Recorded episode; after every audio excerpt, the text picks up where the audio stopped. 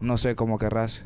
Co- como querrás, si te, si que- te puedes poner acá o te puedes, o puede- te puedes quedar No, ahí. creo que está No bien. importa, ok. Ok, entonces avíseme, eh, licenciado. Ya, ya inicié grabación, o sea, lo que... Como es un podcast, eh, Oh. Luis, entonces eh, ahorita va a entrar la cortina Ok. y va a entrar la música, entonces... Ah, Ok. espérame, espérame, espérame. Ese guion está en línea, va. Sí, sí. el guion está Entonces en no lo puedo revisar acá. Yo lo iba a buscar en el grupo. Mm, yo le tomé Sí. una foto, pero entonces... Ok. O mándame eh, la foto. Solo le voy a poner Ahorita. un marcador para que sepa que yo, desde ahí porque empieza como está en programa. línea, Ok. no lo... Em, eh, tire la cortina entonces. Va, pues. Va. Mándame la foto. Listo, pues. Voy a cerrar micrófonos. Ok. Va.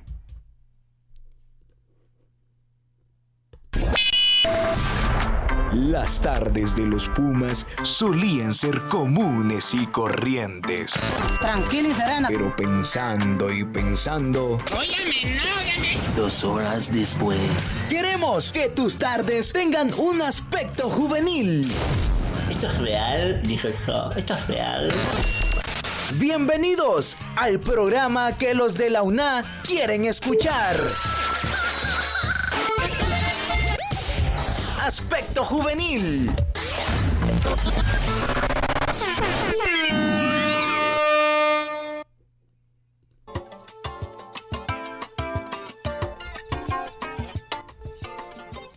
Así es, así es. Bienvenidos todos, bienvenidos todos, señoras y señores. Aspecto juvenil, para mí es un enorme gusto poder estar aquí con todos ustedes, Pumitas, en este podcast, en este super podcast de Aspecto Juvenil. Claro que sí, papá, yo soy Hugo Duarte, aquí saludándoles a todos ustedes.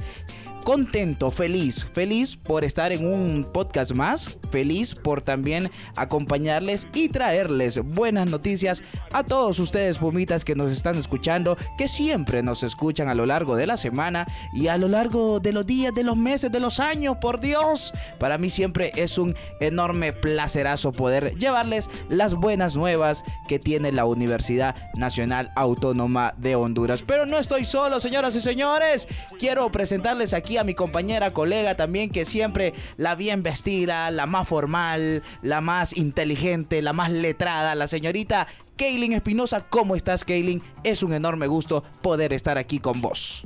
Hola Hugo, hola también a nuestra audiencia, gracias por estar en sintonía de este podcast Aspecto Juvenil, donde tratamos diferentes temáticas con Aspecto Juvenil, pues ya estamos Claro. con toda la energía para Mucho calor hoy, desarrollar esas calor temáticas. Hoy. está haciendo calor, el día que estamos grabando este podcast está haciendo calor, pero estamos con todas las emociones para conversar, para dialogar, para tocar esas temáticas de interés para nuestra comunidad Puma, para nuestros estudiantes, que se mantengan al día y que se entretengan con información a través de este podcast. Claro, hay mucha información para todos los pumitas, algo que no se les debe de olvidar, señorita Kaylin Espinosa. Definitivamente que sí tenemos información y hoy vamos a compartir Algo verás, un tema algo verás. importante para toda la comunidad universitaria que involucra a todos los estudiantes y que no se les debe olvidar y es que vamos a elecciones. Correcto, Vamos a elecciones. claro que sí. Estamos hablando de las elecciones estudiantiles 2024. Estoy emocionado, Kaylin. Estoy ¿Verdad? emocionado porque para mí ese proceso de elecciones fiesta, como realmente. claro, esto es una gran fiesta. Ese ese tema de elecciones para nosotros, o sea, me encanta porque como estudiante eh, también lo quise, lo quise tener, quise tener mi proceso de elección, quise ser partícipe, pero bueno, Se eh, desarrolló cuando ya estaba saliendo por ahí, claro, porque como correcto. Muchos recordarán, ¿verdad? Eh, pues después de más de 15 años, después de muchísimo tiempo, en 2022 se desarrollaron Correcto. las elecciones estudiantiles el 6 de abril de 2022 Claro, y claro ahora entonces sí. 2024 ya tenemos nuevas autoridades, ya tenemos nueva la universidad, nueva historia. Claro Vamos que a sí. estudiantiles. ¿Crees vos, señorita Kaylin, para ponerle sazón a esto, para ponerle, para introducirnos ya de lleno al tema, a, esta, a este tema increíble, rico que, se, que traemos en esta tarde de, de jueves? ¿Crees vos, si escuchamos a nuestra compañera y colega, la señorita Marisol, que nos ha realizado Para un- que nos, nos Correcto. informe más, para que nos enteremos un poco más de las elecciones que estudiantiles. nos ponga en Y contexto? así, si usted, si usted ya conoce un poquito de las elecciones estudiantiles, pues terminará de entender con lo que le cuente eh, Marisol, pero si no, eh, pues Así también es. vamos a comprender. Así es, eh, vamos, ¿crees que vamos a escuchar a la señorita Marisol ya inmediatamente a este segmento que ocurrió? Anécdotas y efemérides que ocurren en el mundo. ¿Qué ocurrió? La Universidad Nacional Autónoma de Honduras está preparando con gran entusiasmo las elecciones estudiantiles programadas para el 17 de abril de 2024, un hito significativo en la historia democrática de esta venerable institución educativa en el país. Para entender el alcance de este importante evento, es fundamental recordar el reglamento electoral estudiantil aprobado en el Consejo Universitario el 28 de marzo de 2019. Este instrumento fue elaborado con la participación de los estudiantes, pero con el respaldo y la orientación de la Vicerrectoría de Orientación y Asuntos Estudiantiles y el Comisionado Universitario. El reglamento establece diversos órganos electorales como la Comisión Técnica Electoral, la Junta Electoral Nacional, las juntas electorales locales y las mesas electorales receptoras. Además, cuenta con organismos auxiliares como el Consejo Consultivo Nacional, el Consejo Consultivo Local y la Unidad de Transparencia y Política Limpia. Los comicios celebrados en 2022 marcaron un hito democrático en la historia de la Universidad Nacional Autónoma de Honduras, ya que durante más de 15 años no se había tenido representación estudiantil elegida a través de procesos electorales. Como una innovación destacada, las elecciones estudiantiles de 2020 introdujeron un voto electrónico. Gracias al apoyo brindado por la Universidad Nacional Autónoma de México, esta colaboración fue posible gracias al prestigio internacional de la UNAM en la realización exitosa de más de 7.000 procesos electorales sin impugnaciones. Su asesoría y apoyo logístico fueron fundamentales para llevar a cabo este proceso con éxito. Las elecciones estudiantiles de 2024, oficialmente convocadas el 1 de febrero del 2024, representan el segundo proceso electoral de esta década. Según lo contempla el reglamento electoral, el desarrollo de estas elecciones marcará un nuevo capítulo en la historia de la UNAM, reafirmando su compromiso con la democracia y la participación estudiantil. Anécdotas y efemérides que ocurren en el mundo. ¿Qué ocurrió? Tempo. Gracias. Muy bien, muy bien, muy bien. Ahí estábamos escuchando a la señorita Marisol, que en verdad que nos ha traído, nos ha empapado un poco de todo lo La que... temática de elecciones estudiantiles 2024. Correcto. Hugo, pero también, pues para que nos enteremos de más información y conozcamos de primera mano, tenemos un invitado en cabina. Claro que sí. Está con nosotros hoy para compartir acerca de las elecciones estudiantiles 2024. Así que, estudiantes, estén atentos. Esto es una fiesta para toda la comunidad Hoy- universitaria. Y qué mejor que sean los estudiantes, que son, es por ellos este proceso, que nos cuenten Claro. acerca de este proceso. Claro, hoy invitado estrella, señoras y señores, redoble de tambores. Hoy tenemos al señor, al señor acá, Luis Sandoval. ¿Cómo estás? Es un enorme Luis Sandoval, placerazo. perdón Hugo, es Claro. el presidente de la Federación eh, de Estudiantes Universitarios de Honduras, la FEU, y hoy nos está acompañando en este espacio para conversar sobre las elecciones estudiantiles. Bienvenido, eh, Luis. Presidente, ¿va? Como presidente Luis eh, presidente de Sandoval. FEU, Ya- por acompañarnos aquí. Ya Claro. próximo a entregar, pero bueno, buenas Eh, tardes. eh, un gusto de que me han invitado a este podcast para poder platicarle a la comunidad universitaria e informar acerca del proceso electoral. Correcto. Eh, el gusto es de nosotros, la verdad que el gusto es de nosotros que tú puedas estar acá y contarnos de cómo está este proceso, cómo van las cosas. Primeramente, cómo van las cosas. Pues las cosas van avanzando bastante bien, de acuerdo a lo planificado y lo planeado con la Vicerrectoría de Orientación y Asuntos Estudiantiles, eh, va de acuerdo al plan que nosotros nos hemos establecido con respecto a las fechas. eh, y va bastante bien. Yo creo que en este momento también es parte de poder informarle a la comunidad estudiantil, principalmente a la comunidad universitaria, que vamos a elecciones precisamente. eh, y la importancia y lo que significa para la historia de la universidad y para este momento histórico también eh, que los estudiantes nuevamente volvamos en un segundo proceso electoral consecutivo y de acuerdo a como marca el reglamento electoral estudiantil. Correcto, a mí me encanta, a mí me encanta este tema de elecciones estudiantiles. La verdad que eh, fui un, en mi momento fui un apasionado, como todo hondureño, ¿va? Somos Los- y políticos, viviste somos tu políticos. primer proceso, bueno, el primer proceso estudiantil eh, 2022, seguramente ya cuando estaba saliendo, pero por ahí, sí, sí lo Correcto, viviste. Pero claro. este 2024, pues continuamos con esta fiesta de democracia, Luis, Claro. eh, pues usted vivió el proceso 2022 y ahora el 2024.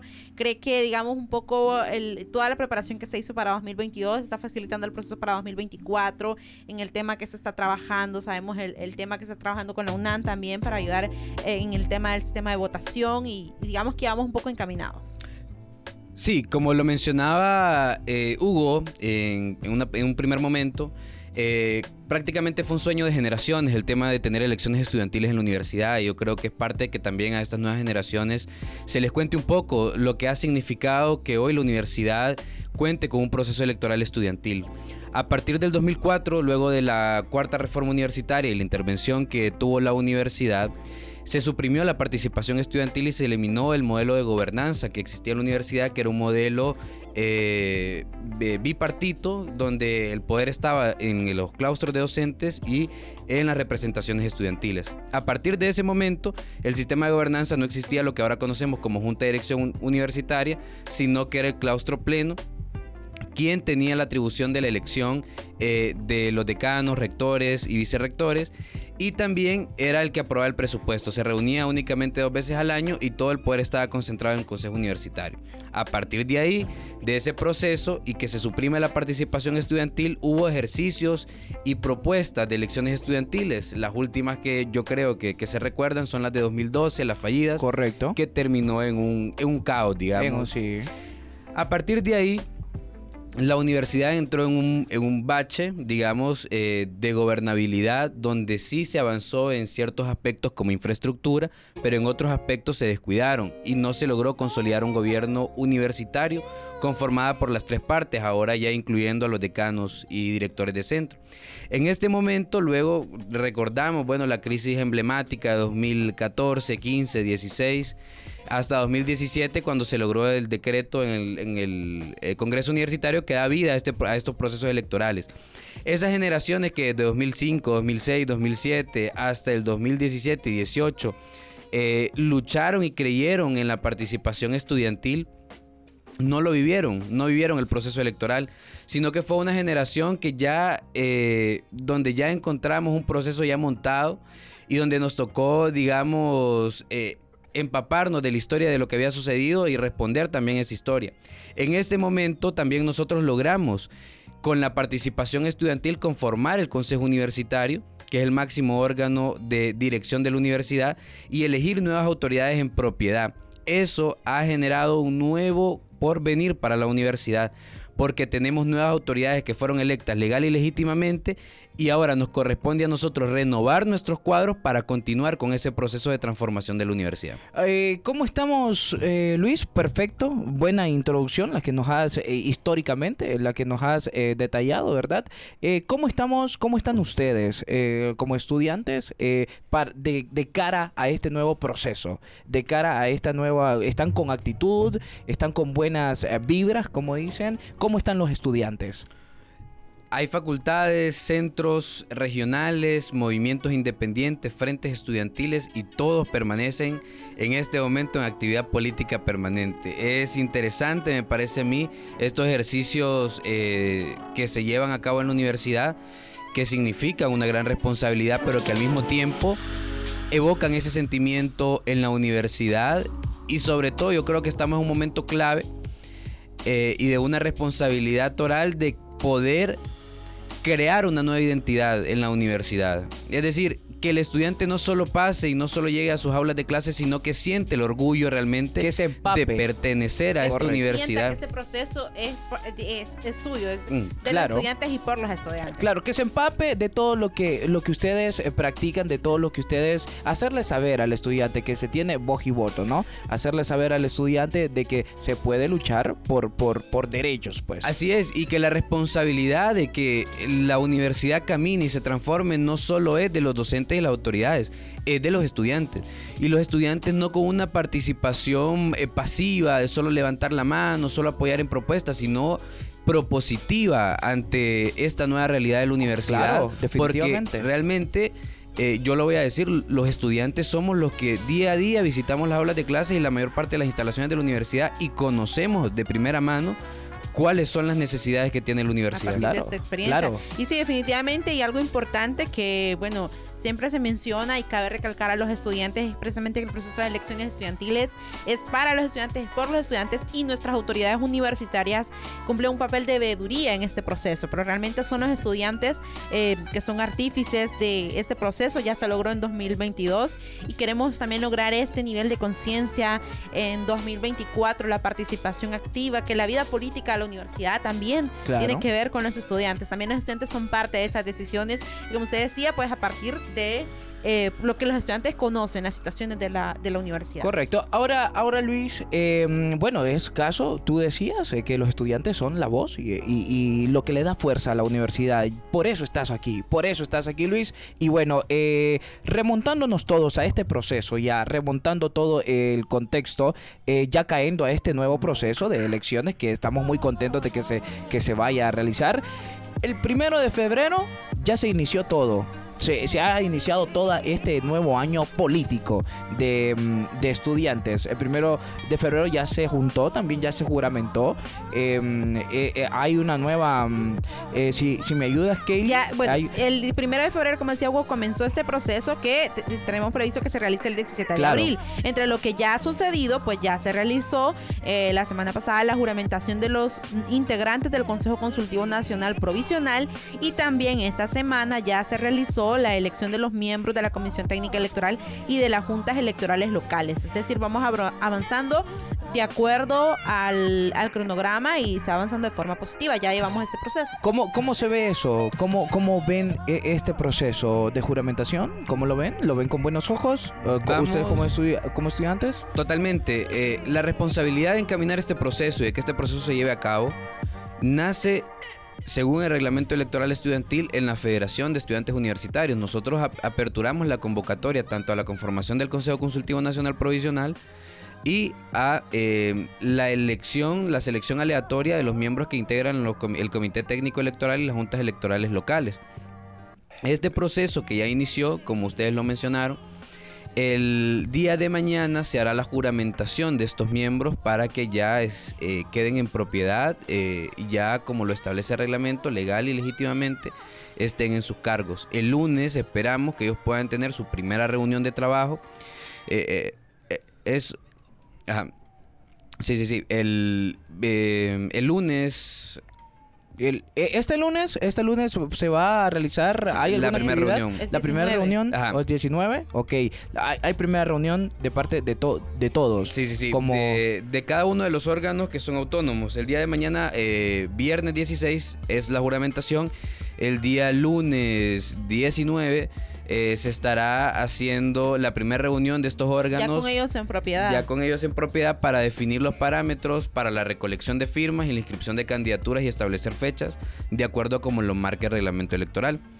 Eh, luego de este proceso, ellos crearán una propuesta de cronograma que deberá aprobar la Junta Electoral Nacional, que la Junta Electoral Nacional se conforma una vez elect- eh, inscritos los actores electorales a nivel de la Federación de Estudiantes Universitarios. Ok, ¿hay, Luis, eh, hay alguna exigencia de parte de, de todos eh, estos órganos que se están formando? ¿Hay alguna exigencia para, para, digamos, para autoridades o que demanden ustedes como estudiantes? ¿Tienen algo en específico, algo que, que les interese? A ver si no, lo comentas. Yo creo que la comunicación ha sido totalmente fluida entre todas las direcciones eh, involucradas en este proceso electoral y a nivel de rectoría y de la Junta. El presupuesto, recordemos que el día de hoy, jueves 15, no ha sido todavía aprobado, eh, pero ya tenemos la propuesta del techo eh, de lo asignado para el proceso electoral y entonces el proceso ha ido caminando y no se ha, no se ha parado. Eh, porque hay un interés genuino por parte de nosotros como representantes estudiantiles que ya vacamos de nuestros cargos y las autoridades hoy electas de que el proceso continúe. ¿Este proceso cuánto tiempo dura, Luis? El ¿Cuánto- proceso dura un periodo. Un periodo. un periodo. Es- Esta- Por eso se tiene previsto para el 17 de, de abril. el 17 de abril, eh, inicialmente el 24 de abril se había pensado, sin embargo, ese día hay elecciones en la UNAM de México. Entonces, Correcto, claro. eh, como nosotros utilizamos el sistema, en ese sentido, ¿verdad? no, ajá, entonces tuvimos que eh, convocar una semana antes o visualizar esa semana antes, como nos lo pidieron desde el UNAM de México. Y nosotros esperamos que para el día 28 ya de abril nosotros vacamos en nuestro cargo porque fue la fecha que específicamente fuimos juramentados. Correcto. O sea, a partir de esa fecha nosotros dejamos nuestros cargos y ya ¿Qué seguramente... significará para, para usted, Luis, y para los otros compañeros que, que resultaron electos entregar eh, es- este puesto, entregar esta responsabilidad en una universidad eh, bajo una nueva historia que ahora pues las elecciones estudiantiles ya no serán un proceso cada tanto tiempo, sino un, un establecido que se debe realizar eh, cada cierto tiempo y pues qué significa para ustedes ser parte también de ese proceso? Es realmente cuando nosotros iniciamos este proceso, creo que fuimos bastante ambiciosos con lo que se quería lograr, eh, pero teníamos un mandato claro del sector estudiantil que era recuperar la gobernabilidad de la universidad. Los estudiantes ya no piden tomas. Correcto. Los estudiantes eh, piden universidad de puertas abiertas. Pide incidencia a través de esos organismos de dirección donde hoy el estudiante tiene voz y voto. Correcto. Es decir, ese mecanismo nuevo de ejercicio de poder, nosotros lo ejercimos en, en fin de tener nuevas autoridades, que era lo que se había manifestado y lo que nosotros abiertamente habíamos prometido en campaña. Sin embargo, en el tema de organización, nosotros nos encontramos cuando llegamos a una federación, el, el estudiante tiene que comprender esta parte. La federación, si bien es cierto, es reconocida por la ley orgánica de la universidad como la, máxima representación estudiantil, a nosotros no nos regula la universidad. A nosotros nos regula la Dirección de Registro y Seguimiento de Organizaciones Civiles, la DIRSAC, que es de, es dependencia de la Secretaría de, de Descentralización, Gobernación y Justicia. Esa eh, secretaría es la que regula todas las organizaciones y nuestras prácticas como tal. Ok. Entonces, cuando nosotros llegamos, nuestra personería jurídica tenía años eh, de no utilizarse, digamos, de no hacer movimientos, de no inscribir juntas. Eso es importante decirlo, Luis. Eso es muy importante. Lo que estás diciendo es muy importante porque la gente no sabe. El, el Pumita todo lo que no sabe. va atrás de todo este Correcto. proceso. Que claro, y que está ligado dentro del- eh, de una estructura gubernamental, ¿no? De una Así es. estructura de gobierno, ¿no? Así es. Y, y bien, perfecto. Ahora, ahora Luis, pregunta puntual para, para que todos los pumitas, mira, ese podcast lo escuchan gente, pumitas que pumas que vienen día a día y se hacen eh, se hacen a un lado de toda la política, tú sabes, la política que, que se desarrolla en, en nuestro país. Y, bueno, eh, ¿qué está haciendo la FEU? ¿Qué está haciendo la FEU como tal para sembrar ese, esa semilla política en cada pumita que está en las aulas, que está en la en Ciudad Universitaria y está en los diferentes centros regionales? ¿Qué están haciendo? Yo creo que como eh, primer momento, eh, una responsabilidad no solo de la federación, sino una responsabilidad como comunidad universitaria es cambiar un poco el chip eh, de cómo consideramos y vemos la política. Yo sé que hay mucho estigma con respecto al, al ejercicio o a la vocación de la política dentro del país eh, por las prácticas políticas que han utilizado los partidos políticos tradicionales. Sin embargo, eh, yo considero que una necesidad nuestra desde acá es generar conciencia para la creación de una nueva cultura política. Una eh, cultura política donde prime el debate, donde prime la propuesta y no solo eso, sino ir más allá. Que la propuesta del actor electoral sea realmente una propuesta que cumpla en el campo. Es decir, reivindicar el lenguaje político. Que lo que yo digo con mis palabras lo reflejen también mis acciones. Y eso es parte de recuperar la credibilidad y de ir cambiando esa cultura política de país. Y sobre todo, a mí me parece que nosotros tenemos un sistema democrático estudiantil de los más avanzados, de hecho, eh, y que es vanguardia para el país y para las demás eh, organizaciones sociales, sindicales, eh, gremiales. ¿Por qué lo menciono? Porque para empezar nosotros tenemos un sistema de integración. Es decir, no queda si, por ejemplo, la Gran Alianza ganó la presidencia y la vicepresidencia, la secretaría la ganó otro actor por un tema de cociente y residuo.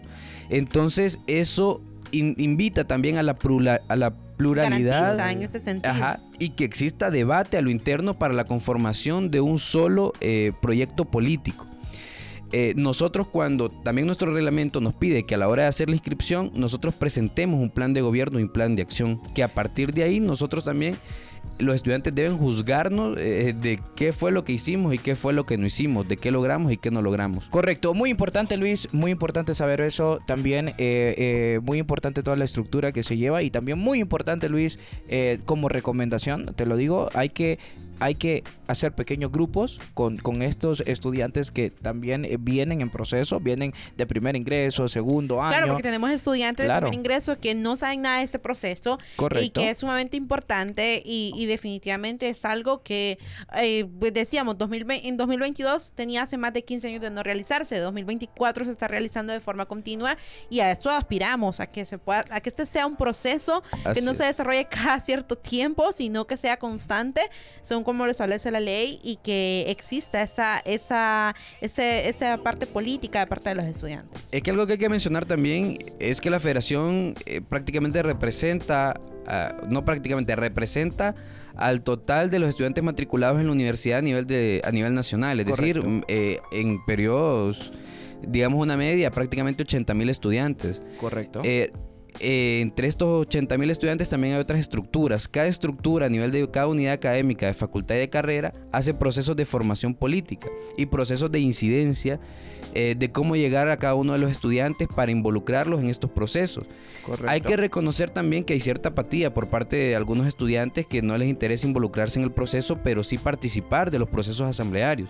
En algunas eh, carreras, por su naturaleza, resulta un poco más fácil el tema de organización. Claro, en otras un si son poco más, más pequeños, complejo. si son más grandes, Claro. será... No, y, y pongamos el caso, nosotros lo hablábamos, por ejemplo, la Facultad de Derecho. La Facultad de Derecho es una facultad sumamente politizada. Sí, o sea, claro. la participación activa, la cantidad de movimientos independientes que existen, eh, las discusiones que se plantean, igual la Facultad de Ciencias Sociales. Y hay otras facultades que por su naturaleza, digamos, les interesa más el tema académico Correcto. y, y Hay el tema que- político. ah, ah, dejan Pero también eso es importante para la Sí, vida sí, política, claro, esa diversidad claro. de pensamientos. Claro, claro. Hay que, hay que tener de cierta manera un balance Un entre equilibrio, todo, un equilibrio. Pero bueno, gracias Luis por tus eh, comentarios puntuales. Pero eh, Luis, también quiero que nos acompañes al fichero, que son eh, fechas importantes de este gran proceso, de esta celebración. Es una celebración, Luis, que tenemos acá en, en Ciudad Universitaria y en todos los demás centros también regionales en el país.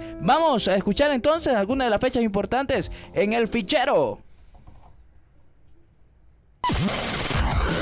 Todo lo que se viene en eventos, fechas importantes, importantes. Dentro de nuestro campus universitario, lo encontrarás en El Fichero.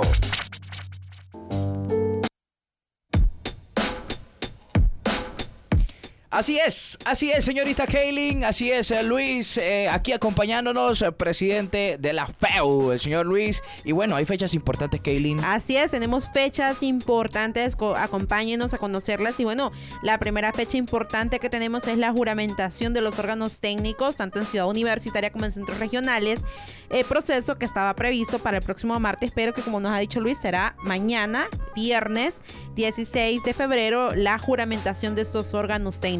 Así, el día lunes eh, 19 será la primera reunión que se tendrá, pero contanos las siguientes fechas. Hugo. Correcto, hay fechas importantes para todos los Pumitas y este que también el 20, el 20 de febrero también ah, estará... El 23. El 23, el 23, perdón. El 23 de, fe- de febrero será el lanzamiento también de la convocatoria del periodo de inscripciones a, ca- a candidaturas, ¿no? Así y es. el viernes 6 eh, de marzo ya inicia formalmente este periodo de inscripción Correcto. a candidaturas para que pues es- ya pueda conocerse toda esta información. ¿Verificas estas fechas, Luis?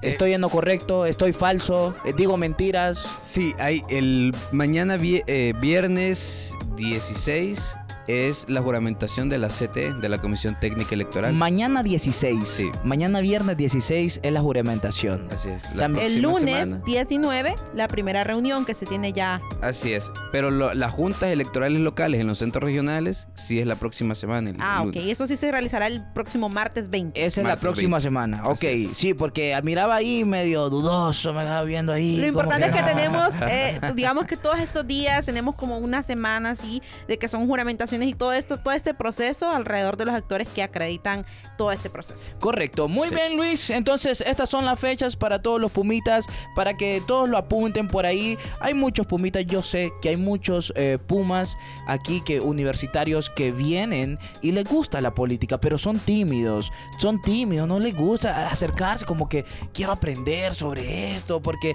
no, ahí me van a poner a leer, dicen, no, no les gusta leer, no, hay que leer, hay que empaparse, hay que ser político. Nosotros somos políticos en esta vida y bueno, para mí eh, es un, me gusta, me gusta todo este, este ambiente político de, de elecciones, eh, me encanta. Yo creo que algo interesante que va a suceder en este proceso electoral es que el periodo, el proceso pasado, a causa de la pandemia, la eh, campaña electoral fue totalmente virtual. Claro.